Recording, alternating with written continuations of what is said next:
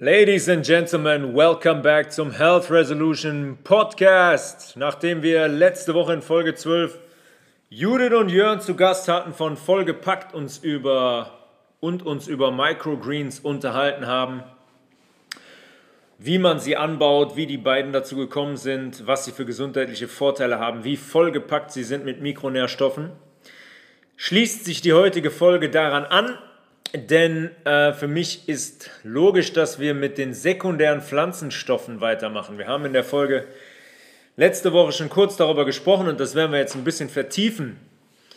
Pflanzen betreiben Photosynthese. Das kennt jeder aus dem früheren Biologieunterricht, zumindest die Basics. Dazu braucht die Pflanze UV-Licht, die Sonne, in den meisten Fällen. Wasser, Kohlenstoffdioxid, welches wir abatmen und dabei wandelt die Pflanze Lichtenergie in chemische Energie um. Das heißt, die nimmt die Lichtenergie und mit den Hilfsstoffen Wasser, Kohlenstoffdioxid und natürlich auch die Mineralstoffe aus dem Boden erzeugt sie Zucker, Glucose für den Wachstum. Jetzt gibt es aber in der Pflanze auch Stoffe, die nicht direkt an der Photosynthese beteiligt sind, die aber sehr, sehr essentiell sind für das Wachstum der Pflanze, für die Abwehr der Pflanze, für die hormonellen Vorgänge in der Pflanze. Und die werden als sekundäre Pflanzenstoffe bezeichnet. Sekundäre Pflanzenstoffe per Definition, weil die Pflanze die nicht zum Überleben braucht. Das heißt, sie könnte die sekundären Pflanzenstoffe weglassen, würde trotzdem überleben. Ist irgendwie für mich nur theoretisch äh, richtig, weil da Stoffe dabei sind, das werden wir gleich, da werden wir gleich drüber sprechen, die verhindern, dass die Pflanze zum Beispiel aufgefressen wird. Demnach, wenn sie die Stoffe nicht hätte, dann äh, würde sie auch nicht überleben. Also es ist nur, ist nur theoretisch korrekt, aber daran kann man sich orientieren. Sekundäre Pflanzenstoffe sind Stoffe in der Pflanze, die die Pflanze nicht zum direkten Überleben braucht. Unsere Ernährung heute, wie auch bei Mikronährstoffen, bei Mineralstoffen, Spurenelementen, Vitaminen, Enzymen und so weiter, ist sehr arm an sekundären Pflanzenstoffen. Und äh, das hängt damit zu tun, wie wir, hängt damit zusammen, wie wir unsere Ernährung gestalten und wie wir unsere Nahrung zubereiten. Wir essen kaum Dinge roh, kaum Salat roh, wir erwärmen alles, wir kochen alles tot, wir braten alles tot und darunter leiden nicht nur die Mineralstoffe und Spurenelemente, sondern auch die sekundären Pflanzenstoffe, die verschwinden ganz einfach aus dem Produkt, aus der Pflanze, die wir am Ende essen, wenn wir sie über 40 Grad erhitzen oder braten, weil das ist die Grenze, ähm, wo Proteine dann absterben. Das kennen wir vom eigenen Körper, wenn wir 32 Grad, 42 Grad Fieber haben, Entschuldigung, dann ähm, wird es schon eng, weil die Proteine sich dann auflösen und alles in unserem Körper sind quasi Proteine, bildet sich auf der Basis von Proteinen. Deswegen ist unsere Ernährung heute sehr, sehr arm an sekundären Pflanzenstoffen, was sehr, sehr schade ist, weil die gesundheitlich große Vorteile haben und wir die eigentlich tagtäglich konsumieren sollten. Sekundäre Pflanzenstoffe werden in zehn Gruppen unterteilt, die äh, ja, die Bezeichnungen, die variieren mitunter. Man wird da immer verschiedene Dinge finden, aber ich habe jetzt einfach mal die zehn Gruppen rausgesucht. Das sind Polyphenole, die, glaube ich, fast jeder schon mal gehört hat. Ähm, meistens leider in Verbindung mit Rotwein zum Beispiel. Die Carotinoide hat auch, glaube ich, jeder schon mal gehört. Beta-Carotin aus Möhren zum Beispiel, die Vorstufe vom Vitamin A. Phytoöstrogene sind auch in den letzten Jahren immer populärer geworden. Glucosinolate, ähm, wo wir wieder bei den Microgreens wären, weil wir haben über Sulforaphan letzte Woche gesprochen. Und äh, Sulforaphan ist ein typisches Glucosinolat. Kommen wir gleich zu, das Senföl. Dann haben wir Sulfide, Monoterpene, Saponine, ähm, Protease-Inhibitoren, Phytosterine und Lektine. Und ich habe eben schon gesagt, ähm, dass diese Stoffe in Pflanzen gewisse Aufgaben erfüllen. Und eigentlich kann man die in drei Aufgaben aufteilen. Einmal haben wir die Farbstoffe, die eine Signalwirkung haben für uns als Menschen, aber auch für Tiere, dass die ähm, Früchte quasi gegessen werden wollen, dass die für uns attraktiv sind. Dann haben wir Stoffe, die zur Abwehr von Fressfeinden dienen. Die bildet die Pflanze aus, damit sie eben nicht verspeist wird von Schnecken oder anderen, anderen Lebewesen, damit sie überlebt und am Ende dann auch zum Beispiel Beeren oder Zucchini oder eine Gurke ausbilden kann. Und dann haben wir Stoffe, sekundäre Pflanzenstoffe, die für die hormonelle Steuerung der Pflanze und der, des Wachstums der Pflanze zuständig sind. Und das ist das, was wir am Ende am Ende konsumieren. Und das sind Stoffe, die für uns gesundheitlich gesehen sehr, sehr große Vorteile mit sich bringen. Ähm, wir springen jetzt einfach mal rein. Äh, ich habe mir ein paar rausgesucht und ich möchte eigentlich mit den Glucosinolaten anfangen, weil, wie ich gerade schon gesagt habe, dass wir letzte Woche da kurz darüber gesprochen haben.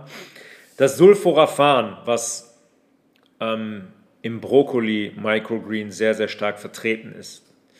Glucosinolate sind besser bekannt als Senföle und die kommen eigentlich ausschließlich in der Gruppe der Kreuzblütler vor. Die ist äh, ganz fix definiert. Das sind Pflanzen wie Rosenkohl, Weißkohl, Grünkohl, Würsing, Rucola und halt eben auch Radieschen, Rotkohl und Brokkoli, wo wir wieder bei den Microgreens wären. Die Judith und Jörn anbauen, die bieten Radieschen, Rotkohl und Brokkoli Microgreens an. Und ähm, Sulforaphan ist ein Glucosinolat, was sehr, sehr stark in Radieschen, Rotkohl und vor allem in Brokkoli vertreten ist. Und seit geraumer Zeit ist dieser sekundäre Pflanzenstoff im Fokus der Wissenschaft, weil man festgestellt hat, dass Sulforaphan sehr, sehr stark antikarzinogene Wirkung im Körper hat. Antikarzinogen heißt anti gegen Karzinogen ähm, Tumorzellen. Das heißt, das ist ein Stoff, der präventiv gegen Tumorzellen wirkt, aber auch in der Lage ist, wenn Tumorzellen im Körper vorhanden sind, das Wachstum zu stoppen. Und man hat auch gezeigt, dass Sulforaphan in der Lage ist, Tumorzellen abzutöten. Also ein sehr, sehr interessanter Stoff für die Krebstherapie. Ich glaube, ich habe es schon mal in einer der Episoden habe ich es schon mal erwähnt, dass man Versuche gemacht hat, wo man ähm, Brokkolisprossen, die sehr sulforaphanhaltig sind, mit Tumorzellen auf einer Petrischale vereint hat und ähm, das hat nicht lange gedauert, dann waren die Tumorzellen quasi abgestorben, abgestorben. Die waren abgetötet vom Sulforaphan. Was damit auch zu tun hat, dass Sulforaphan eine extremst antioxidative Wirkung hat. Oxidation ist der Vorgang im Körper, der passiert, wenn freie Radikale im Körper, in unserem Körper unterwegs sind. Nehmen wir zum Beispiel mal das Beispiel, wir machen anderthalb Stunden sehr intensiven Sport, dann bilden sich allein durch die Zellatmung, die in unserem Körper stattfindet, den, ähm, womit die Zelle Stoffaustausch betreibt, bilden sich freie Radikale. Das ist nicht weiter schlimm, wenn wir ähm, Antioxidantien im Körper haben oder genügend Antioxidantien nach der Belastung aufnehmen. Denn diese Antioxidantien haben die Aufgabe, diese freien Radikalen zu neutralisieren. Und das ähm, muss auch schnell geschehen, weil die freien Radikalen halt die Zellen und die Zellwände 24/7 attackieren und die Zelle vor Probleme stellen. Und das ist auch eine große Basis überhaupt für Tumorwachstum, wenn man eine große Oxidation im Körper hat und wenig Antioxidantien zur Verfügung hat, wenig Antioxidantien konsumiert, dann bildet man die Basis dafür, dass so etwas wie ein Tumor im Körper überhaupt entstehen kann. Je länger wir nämlich diesen chronischen oxidativen Stress am Ende ausgesetzt sind, desto höher ist halt die Wahrscheinlichkeit, was Entartungen in der Zellteilung betrifft. Und dann können Tumoren entstehen. Sulforaphan ist also ein Stoff, der extremst, das ist ein, wirklich ein unglaublich starkes Antioxidant ähm, und ist deswegen allein schon sehr, sehr interessant in die tägliche Ernährung aufzunehmen, weil es natürlich nicht nur um Tumorzellen geht, sondern weil wir generell Oxidation in unserem Körper vermeiden wollen. Damit haben alle Krankheiten zu tun. Damit hat auch der pH-Wert zu tun. Wenn Oxidation stattfindet, dann kippt der pH-Wert in unseren Körperbereichen immer mehr in einen negativen, in einen nicht gewollten Bereich. Und das wollen wir, wie wir jetzt schon öfters besprochen haben, tunlichst vermeiden. Zudem ist es bei Sulforaphan so, wie eigentlich bei fast allen sekundären Pflanzenstoffen, dass sie stark antientzündlich wirken und auch immer in der Lage sind, Gifte im Körper zu neutralisieren. Ob es jetzt Gifte aus der Umwelt sind, ob es zum Beispiel Gifte sind, die wir aktiv auf uns drauf schmieren zum Beispiel. Da wären wir bei Kosmetika, die ähm, leider immer noch voll gepumpt sind mit, mit Schwermetallen zum Beispiel. Ähm, oder ob wir ähm, Gifte zum Beispiel aus, aus Impfungen in unseren Körper lassen ähm, da ist Sulforaphan ein sehr, sehr guter Ratgeber, um diese Gifte aus dem Körper zu, zu bekommen, zu neutralisieren und dann auszuscheiden. Sulforaphan also unglaublich interessant, nicht nur in der Krebstherapie, sondern eigentlich äh, sollte Sulforaphan tagtäglicher Bestandteil der Ernährung sein. Über Brokkoli Microgreens, über Brokkoli generell, über Brokkolisprossen kann ich nur jedem, jedem empfehlen, Brokkoli generell in die Ernährung aufzunehmen, in die tagtägliche. Ich habe jetzt mit den Glucosinolaten angefangen, aber eigentlich ist der, die Mutter, der König der sekundären Pflanzenstoffe ist eigentlich Chlorophyll. Chlorophyll kennen wir auch, das kann ich mich noch erinnern, früher im, im Biounterricht haben wir dann äh, das Blatt auseinandergenommen, der Aufbau, Aufbau des Blattes und Chlorophyll ist der Blattfarbstoff, das ist eigentlich das Blut des Blattes. Und ähm, jede Pflanze, jedes Blatt, was dunkelgrün ist oder generell grün ist, enthält Chlorophyll. Je grüner, je dunkelgrüner, desto besser für uns. Kann man sich ganz einfach merken. Je dunkelgrüner ein Blatt ist, desto mehr Chlorophyll ist in diesem Blatt, in dem Salat, in dem Gemüse enthalten.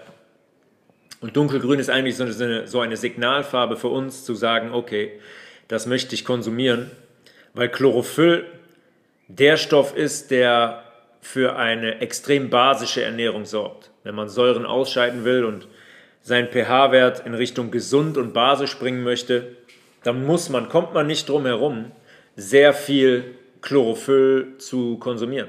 Über Salate, über dunkelgrünes Gemüse, Feldsalat, Rucola, Grünkohl.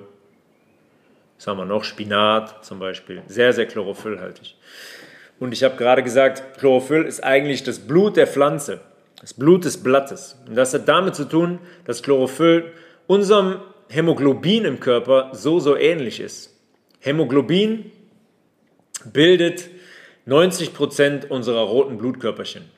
Und es ist eigentlich identisch aufgebaut wie das Chlorophyll. Bei unserem Hämoglobin ist das so, dass wir ein Eisenatom in der Mitte haben. Dann kommt Kohlenstoff, Wasserstoff, Stickstoff und Sauerstoff dazu. Sauerstoff, logischerweise, der zu unseren über die roten Blutkörperchen zu unseren Zellen transportiert wird, damit die Sauerstoff bekommen und atmen können. Und bei der Pflanze ist das so, dass der Aufbau identisch ist. Nur haben wir in der Mitte ein Magnesium und nicht ein Eisenatom. Das ist der einzige Unterschied. Ähm, Wahnsinn. Also Wahnsinn, wie, wie verwandt wir da sind zu den Pflanzen, was ganz eindeutig zeigt, dass wir ähm, nicht so weit weg sind, nicht so weit weg sind von den Pflanzen in unserem, in unserem körperlichen Aufbau und dass wir irgendwie ähm, auch verbunden sein müssen zu der Pflanzenwelt, dass alles aus einer, aus einer Energie gemacht ist. Und deswegen ist es so wichtig, dieses Chlorophyll auch zu konsumieren und in unseren Körper zu bekommen. Es ist, wie ich gerade gesagt habe, der Faktor für eine basenbildende Ernährung. Ohne Chlorophyll wird sehr, sehr schwierig. Ohne rohe Salate tagtäglich wird sehr, sehr schwierig in einen gesunden pH-Bereich zu kommen. Das Chlorophyll, der König der sekundären Pflanzenstoffe. Eine weitere Gruppe, die ich eben schon genannt habe und die sehr bekannt ist unter den Leuten, aber leider mehr durch Rotwein als durch alles andere, sind die Polyphenole. Und da gibt es eine Stoffgruppe, das sind die Flavonoide und die bilden die Farbstoffe in den Pflanzen. Wenn man zum Beispiel Heidelbeeren, Himbeeren, Trauben, Kirschen, aber auch Grünkohl zum Beispiel, Rotkohl, rote Zwiebeln oder Kurkuma sieht, dann sind da krasse, starke Farbstoffe drin, natürliche Farbstoffe. Und das sind zumeist die Flavonoide. Die gehören zu den Polyphenolen. In unserem Körper haben Flavonoide ganz wirklich stark gesundheitsfördernde Wirkungen, besonders bezogen auf unsere Blutbahn. Es ist so, ähm, dass sich oftmals aufgrund des Lebenswandels, aufgrund der Ernährung, aufgrund von medikamentösem Einfluss arteriosklerotische Prozesse in unseren Blutbahnen bilden. Arteriosklerose heißt, unsere Blutbahn verschließt sich mehr und mehr. Wenn wir uns das vorstellen wie ein Rohr, wird das Rohr immer dichter, weil der Körper hingeht und ähm, Eins, die erste Möglichkeit, Müll dort anlagert, der größtenteils über eine industrielle, tierische ähm, Ernährung entsteht, ohne wirklich sportliche Betätigung, aber andererseits zum Beispiel auch durch einen erhöhten Zuckerkonsum. Zucker, da haben wir in der Zuckerfolge drüber gesprochen, sorgt dafür, wenn zu lange in der Blutbahn, dass er die Wände der Blutbahn angreift. Und da entstehen minimale Risse, miniaturgroße Risse quasi. Äh, die kann der Körper natürlich nicht da lassen, weil, wir sonst, weil sonst Blut ins Gewebe austreten würde. Die will der Körper flicken. Und das macht der Körper mit Stoffkomplexen, mm, die, er, er stellt quasi selber ein Kit, ein Kit her. Und damit flickt er diese, diese Risse in den Blutbahnen. Und wenn, wenn das nicht geändert wird, wenn die Ernährungsweise nicht geändert wird, sodass die auch wieder abtransportiert werden können, wenn kein Sport getrieben wird, sodass die wieder abtransportiert werden können, dann wird dieser arteriosklerotische Prozess immer intensiver und immer krasser. Und wenn die Arterie dann irgendwann zu 90 Prozent verschlossen ist, dann kommt es zumeist zu einem Herzinfarkt, wenn die Herzgefäße betroffen sind und zu einem Schlaganfall, wenn die Hirngefäße betroffen sind. Und bei den Flavonoiden ist das jetzt so, dass sie aktiv diese, diesen Kit, den ich eben beschrieben habe, auflösen. Sie gehen hin, brechen diese Verbindungen auf, weil der Riss dahinter natürlich schon längst geheilt ist.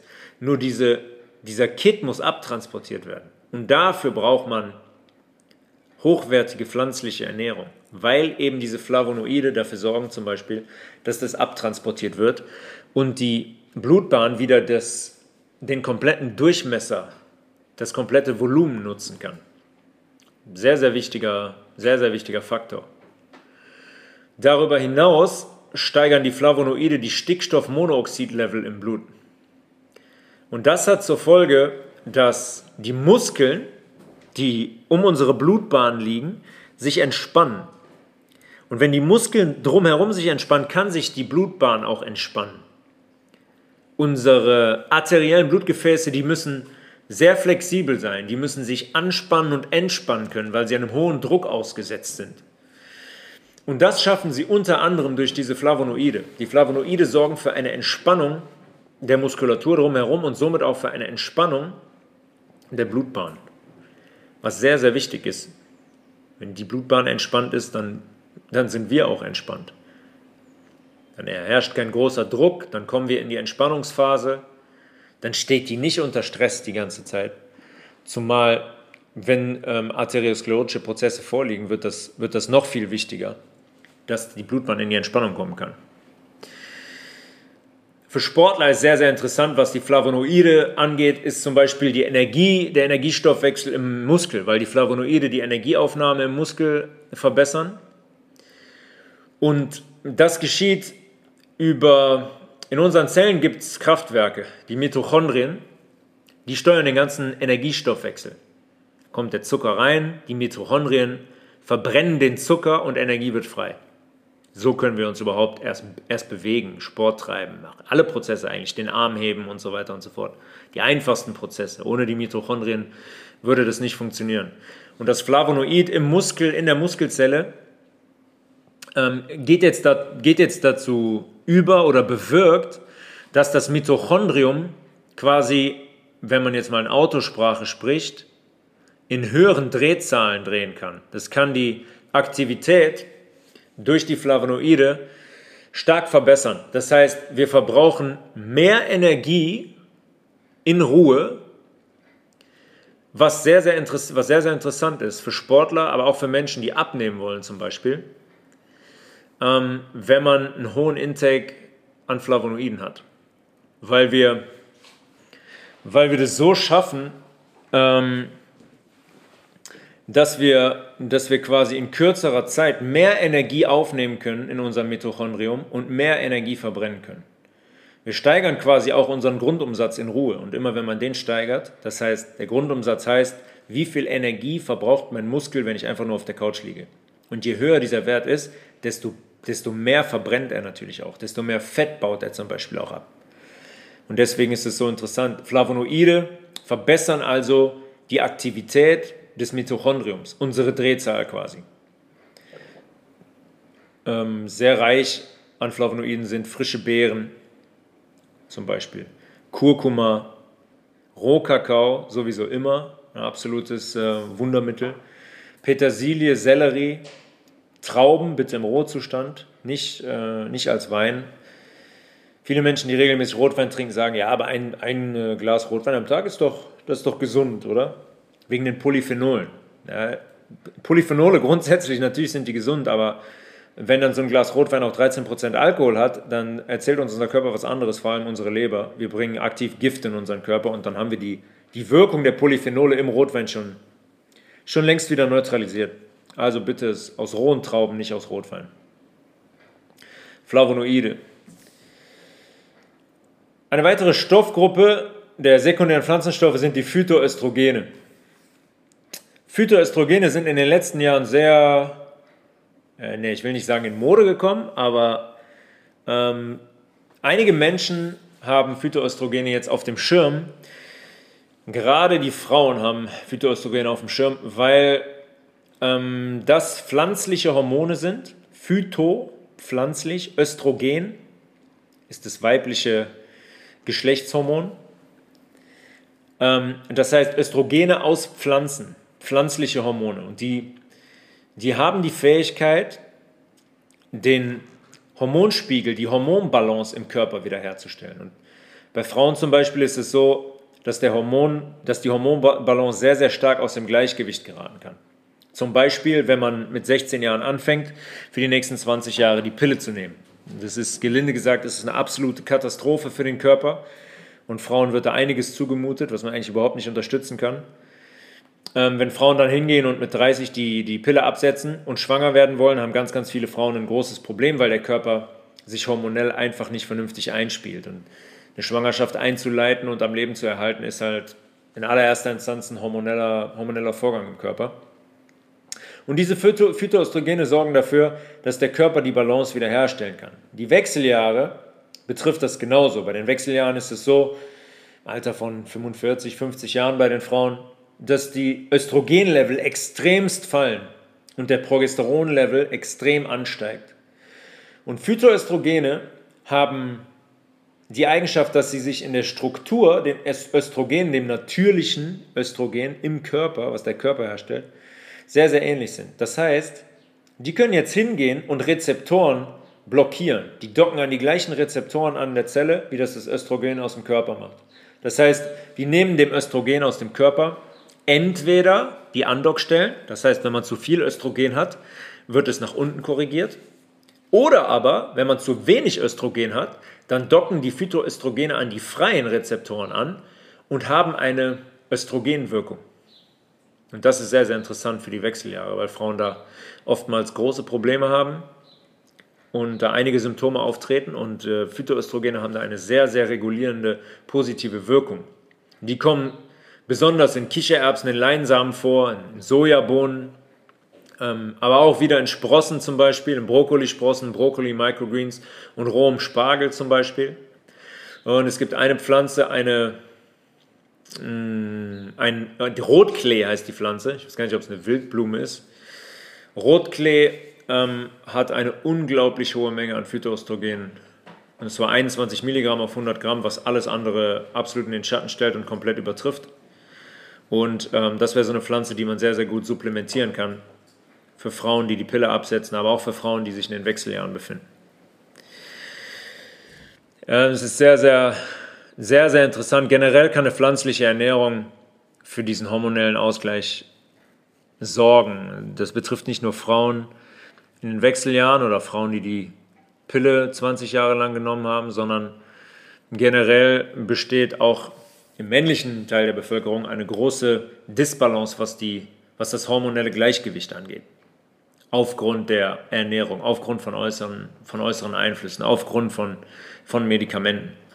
Ähm, und eine pflanzliche Ernährung schafft es einfach, das wieder in Balance zu bringen. Äh, ein weiterer Faktor der Phytoöstrogene, da sind wir wieder bei den Tumoren. Es gibt gewisse Tumore, die sich bilden weil sie hormonabhängig sind, sagt man, hormonell gesteuert. Brustkrebs bei Frauen zum Beispiel.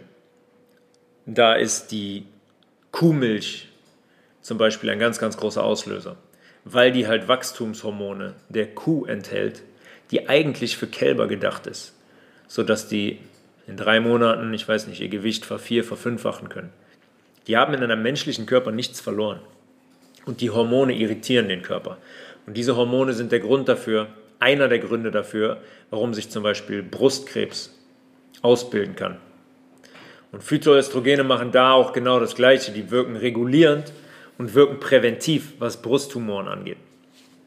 Ähm, man, es kommt also immer wieder auf die pflanzliche, vollwertige Ernährung zurück, wenn man seine Gesundheit manifestieren und erhalten möchte und nicht krank werden möchte. Das ist immer der Schlüssel zu allem, egal welche Krankheit es am Ende ist. Eine weitere Stoffgruppe der sekundären Pflanzenstoffe sind die Phytosterole. Und das, die gehören zu der Gruppe der Sterine. Und die stellen in Pflanzen eigentlich einen Stoff zum Aufbau der Zellmembran dar. Die Zellmembran ist die Wand einer jeden Zelle und die muss immer wieder neu aufgebaut werden. Die Zelle teilt sich, wenn ein Mensch wächst oder eine Pflanze wächst, dann teilen sich minütlich Millionen von Zellen immer wieder neu. Und dann braucht die Pflanze diese Phytosterole, um immer wieder eine neue Membran, jede Zelle hat eine neue Membran, ausbilden zu können und so überhaupt wachsen zu können. Ähm, ein sehr, sehr interessant bei den Phytosterolen ist der Fakt, dass sie unserem Cholesterin oder Cholesterin generell in ihrer Struktur sehr, sehr ähnlich sind. Wie die Phytoöstrogene unserem Östrogen sehr, sehr ähneln. Das heißt, da passiert eigentlich das Gleiche, und zwar, dass ähm, diese Phytosterole im Darm dafür sorgen, dass Cholesterin im Darm an den Rezeptoren nicht andocken kann und gar nicht erst aufgenommen werden kann. Man hat herausgefunden, dass diese Phytosterole Cholesterin um bis zu 10% senken können. Cholesterin gibt's in, wird unterschieden in zwei Kategorien. Einmal das HDL-Cholesterin, High Density Lipoprotein, und einmal das LDL-Cholesterin, Low Density Lipoprotein. Und das LDL-Cholesterin ist das sogenannte schlechte Cholesterin. Äh, und das wollen wir nicht haben in unserem, in unserem Körper, schon gar nicht in großer Menge oder in unserer Blutbahn, weil es für sehr, sehr ähm, viele, viele negative Prozesse in unserem Körper sorgen kann. Meistens hängt es natürlich zusammen mit einer ähm, sehr, sehr, sehr fettreichen, zuckerreichen Ernährung. Fettreich im Sinne von industrielle Fette. Nicht die Fette, über die wir schon gesprochen haben, aus Hanföl oder Leinöl zum Beispiel, sondern die aus Fertiggerichten, aus tierischen Lebensmitteln und so weiter. Isolierte Zucker, viel Weißmehl. Ja, und wir, wir treiben so einfach unsere Blutfettwerte in die Höhe und das heißt immer, dass unser Blut dreckig ist. Zum Beispiel diese arteriosklerotischen Prozesse, von denen ich eben gesprochen habe, hängen direkt zum Beispiel mit dem Cholesterin zusammen, mit dem LDL-Cholesterin. Das andere ähm, HDL-Cholesterin bezeichnet einfach nur einen Cholesterinwert, der anzeigt zum Beispiel, dass Fette zur Zelle, zur Zelle hingehen und da Dinge aufbauen. Unsere Membran zum Beispiel aufbauen, die guten Fette. Ähm, Phytosterole haben auch die Eigenschaft, wie ich eben schon gesagt habe, entzündliche Prozesse zu regulieren und aus unserem Körper zu nehmen und zu neutralisieren. Das ist immer hilfreich, bei allen Autoimmungeschehen zum Beispiel. Autoimmungeschehen ist so ein Ausdruck, will ich eigentlich überhaupt nicht benutzen, weil ähm, Autoimmungeschehen heißt, der, das Immunsystem des Körpers wendet sich gegen eigenes Gewebe und fängt an, das zu zerstören. Äh, ich bezweifle das sehr stark, dass der Körper das macht. Ich sehe den Grund vielmehr darin, dass der pH-Wert unseres Körpers sich dreht. Wenn wir ein Gewebe haben, was normal einen pH-Wert von 7,5 hat und das hat auf einmal einen pH-Wert von 5,5, dann sind entzündliche Prozesse die logische Folge, weil der Körper an dieser Stelle probiert, das zu kompensieren. Und weil da zum Beispiel in so einem Gewebe auch Giftstoffe entstehen, zwangsweise, die der Körper abtransportieren muss. Und irgendwann ist der Körper damit überlastet. Das heißt, nehmen wir das Beispiel Osteoporose. Osteoporose bezeichnet den Prozess des chronischen Knochenabbaus. Das heißt, es wird mehr Knochengewebe abgebaut, als wieder neu aufgebaut wird. Und das hat Gründe. Äh, viele Leute, mit denen ich spreche, die, die sind darüber verwundert, dass der Knochen überhaupt äh, neue Zellen bildet tagtäglich und da auch Zellen dran absterben. Die denken, der Knochen, der ist 80 Jahre lang gleich. Ist er natürlich nicht, weil logischerweise, wie soll ein Säugling von drei Monaten den gleichen Oberschenkelknochen haben wie äh, jemand mit ein ausgewachsener Mensch mit 45, mit 45 Jahren?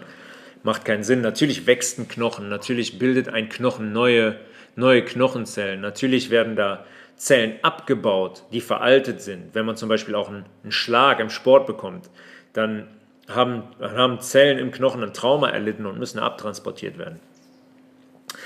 Ähm, und damit Nährstoffe zum Knochen kommen, brauchen wir ein sauberes Gewebe. Unsere Knochen sind nicht an die Blutbahn angeschlossen. Das, ähm, nehmen wir mal das Magnesium zum Beispiel, muss aus der Blutbahn ins Gewebe und über das Gewebe an den Knochen. Wenn dieses Gewebe vermüllt ist und einen pH-Wert hat, der im sauren Bereich liegt, wird das Magnesium nicht bei unserem Knochen ankommen. Heißt, unser Knochen bekommt nicht die Nährstoffe, um neue Zellen zu bilden. Der baut nur noch Knochenmasse ab. Der bildet aber keine neue. Und dann hat man, surprise, surprise, ähm, einen Zustand, der sich Osteoporose nennt. Dann schwindet die Knochendichte dahin. Es ist eigentlich relativ simpel und relativ klar und eindeutig. In einem Körper, in dem der pH-Wert stimmt, wo das Gewebe nicht übersäuert ist, ist es unmöglich, eine Osteoporose zu entwickeln. Es, es geht nicht. Es geht einfach nicht, wenn die Nährstoffe da sind und zugeführt werden. Dann heißt es immer von Schulmedizinern zum Beispiel, da müssen sie Kuhmilch und Joghurt und Käse, viel Kalzium. Ja, einerseits, aber dabei wird verschwiegen, dass Kalzium eigentlich viel mehr für die knochenabbauenden Prozesse verantwortlich ist und nicht für die knochenaufbauenden Prozesse. Da sind wir mehr bei Magnesium, bei Phosphor, bei Schwefel, bei Vitamin D. Das sind die Stoffe, die entscheidend sind, wenn wir unser Knochengewebe aufbauen und einen dichten, starken Knochen haben wollen. Also, Auslöser davor ist davor aber dann immer ein entzündlicher Prozess. Und diese Phytosterole neutralisieren entzündliche Prozesse, weswegen sie natürlich auch so Krankheiten wie Osteoporose den Nährboden entziehen können. Genau wie andere sekundäre Pflanzenstoffe stoppen sie die Oxidation. Also sie wirken auch extrem antioxidativ und neutralisieren genauso freie Radikale wie ein Chlorophyll, wie Sulforaphan äh, zum Beispiel auch. Dann gibt es eine weitere Stoffgruppe, äh, Stoffgruppe bei den sekundären Pflanzenstoffen, das sind die Duftstoffe im Allgemeinen. Die Pflanze, jeder, der einen Garten hat oder mal Gemüse angebaut hat oder mal an der Blüte gerochen hat, wird merken, dass das äh, krass riecht. Also Blüten haben einen krassen Geruch, einen sehr unterschiedlichen Geruch auch. Also keine Blüte riecht wie die andere. Und dafür hat die, hat die Pflanze Stoffe in sich, wie zum Beispiel die Sulfide die diesen Geruch machen. Das sind Duftstoffe, die jeder kennt, auch aus dem täglichen Gebrauch, der schon mal gekocht hat. Bei einer Zwiebel zum Beispiel, wenn man die schneidet und die Augen auf hat, dann äh, wird man anfangen zu weinen mitunter. Früher mal so einen, so einen Trick angewandt, von Mama gelernt. Wasser in den Mund nehmen, dann, wird es nicht dann, dann würde man nicht weinen. Hat immer nur bedingt geklappt. Aber das sind diese Sulfide, die dafür verantwortlich sind. Die aufsteigen, der Dampf, der in unsere Augen gerät und dann dazu führt, dass, wir, dass sich Tränenflüssigkeit bildet. In der Pflanze äh, dienen diese Duftstoffe, habe ich eben schon gesagt, der Anlockung. Natürlich, wenn eine Pflanze eine Blüte aufhat, dann muss die befruchtet werden, damit überhaupt eine Zucchini oder eine Gurke oder ein Apfel oder eine Birne dran wachsen kann. Diese Früchte wachsen an der Blüte, aber nur, wenn die Blüte befruchtet wird, von Bienen zum Beispiel oder von Hummeln.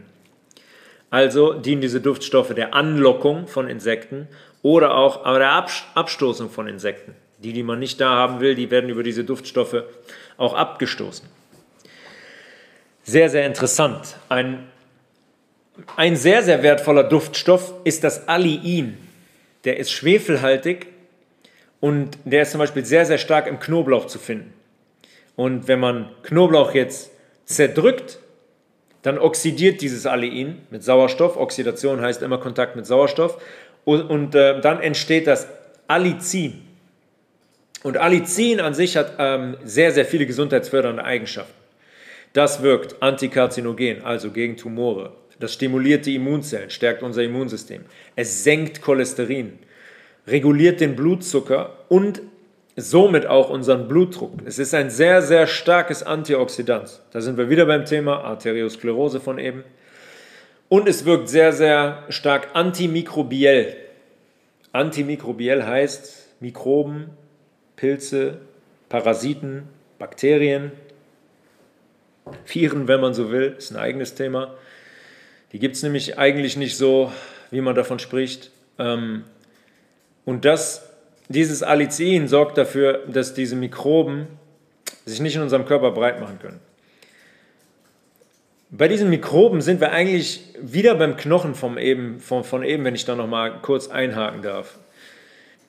Wenn sich unser Gewebe von einem pH-Wert, nehmen wir mal ein Gewebe, das muss einen pH-Wert haben von 7,5. Wenn das aufgrund der Lebensgewohnheiten, Ernährungsgewohnheiten irgendwann einen pH-Wert hat von 5,5, dann ist das sauer. Und das darf nicht passieren. In so einem sauren Gewebe bilden sich diese Mikroben. Es gibt einen ähm, sehr, sehr großen Arzt des 19. Jahrhunderts, Antoine Béchamp heißt der Mann.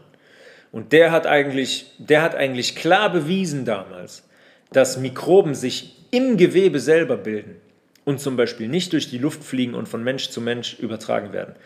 Der, der, ähm, der Host, der Mensch selber, muss das Milieu zur Verfügung stellen und das Milieu haben, damit sich so eine Mikrobe bilden kann. Der hat auch bewiesen, welche Stoffe oder der hat eigentlich eine neue Zellart eingeführt.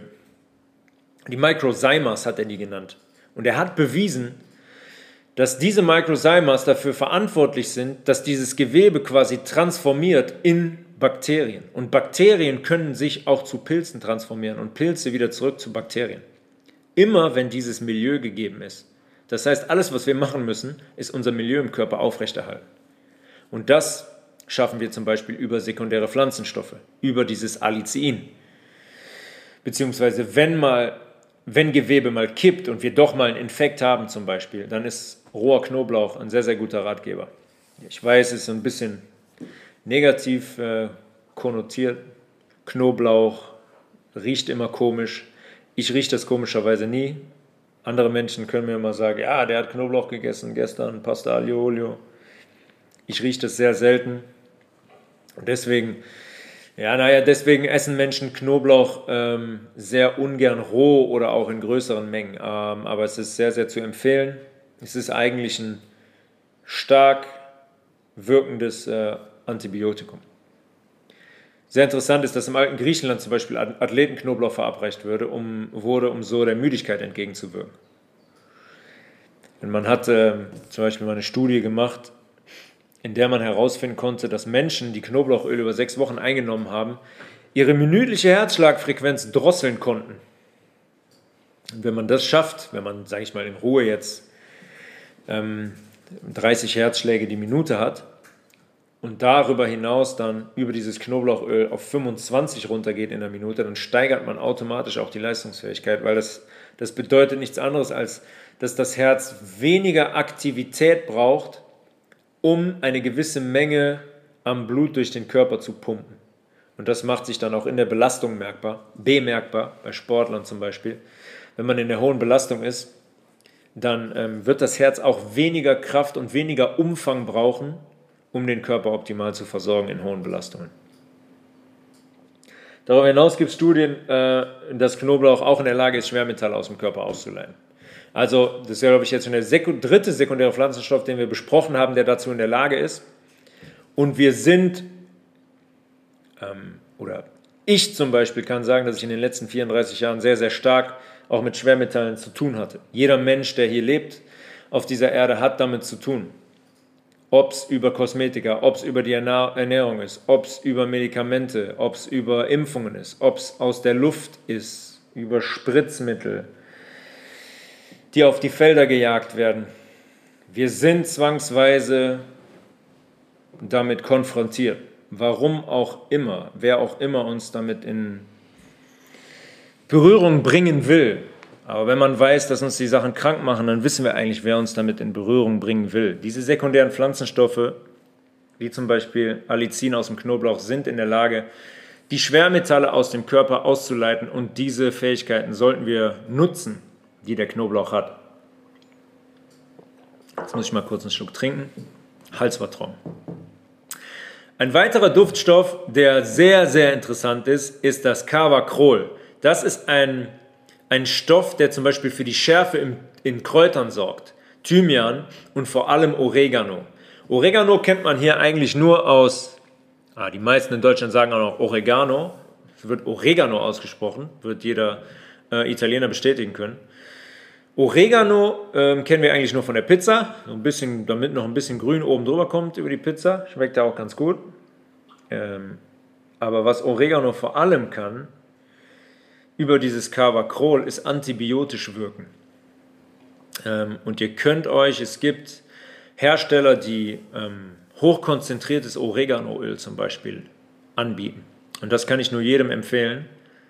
Eigentlich regelmäßig, vor allem in der Zeit, wo es dann viel, wo man selber auch mal einen Schnupfen oder einen Husten hat, einen Infekt hat, ähm, das täglich zu nehmen, zum Beispiel einen Tropfen im Glas Wasser oder wenn man sich mit einem Entsafter so einen Immunshot macht, ein Tropfen ähm, auf so einen Shot oder auf ein Glas Wasser werden ausreichen. Bitte Vorsicht damit, das Zeug ist extremst scharf. Ich glaube, da, damit könnt ihr euch selbst und auch jemand anderen umbringen. Ich, ich habe es glücklicherweise noch nie probiert, aber ihr werdet es merken. Ein Tropfen in ein Glas Wasser ist schon extrem scharf.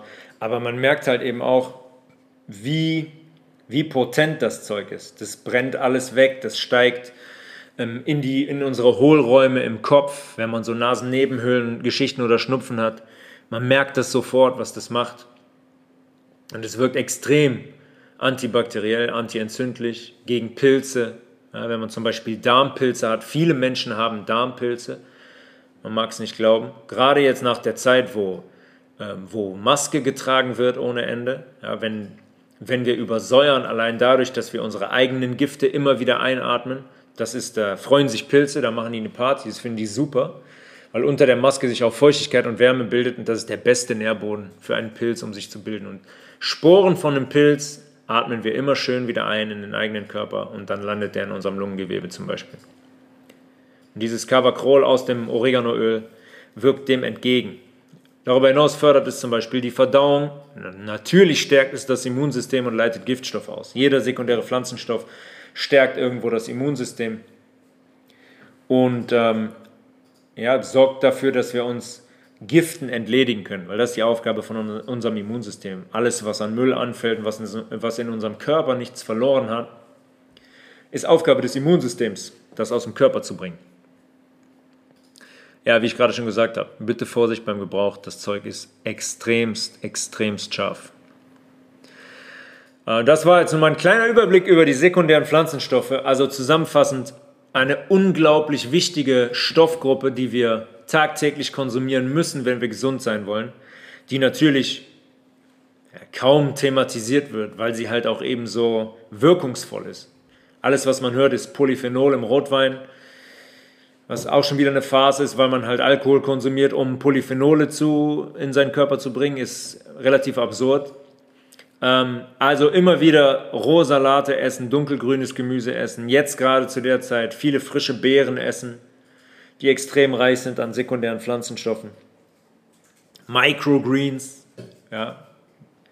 Nehmt mal Kontakt auf zu Jörn und Judith und bestellt euch mal so ein Tray, weil das ist wirklich äh, erstens unglaublich, wie es schmeckt und zweitens kriegt man so viele gesundheitsfördernde, wichtige Stoffe in seinen Körper mit diesem, mit diesem Tray, mit dieser kleinen Pflanze, das ist wirklich Wahnsinn. Und was sekundäre Pflanzenstoffe angeht, über die Brokkoli Microgreens ist man wirklich am, am äußersten Limit versorgt. So viel kann ich sagen. Ja, bei Fragen immer wieder gerne an tobias.levels at healthresolution.de ähm, oder auch, wenn der eine oder andere mit mir zusammenarbeiten möchte, was eine Ernährungsberatung, Ernährungsbegleitung, Detox, Entsäuerung angeht. Ähm, allzeit bereit. www.healthresolution.de ist die Homepage. Ich werde auch wieder eine kleine Zusammenfassung dieser Folge in äh, stichpunktartiger Art und Weise veröffentlichen, sodass man das nochmal nachlesen kann. Bis dahin, weiter ein schönes Wochenende und bis bald.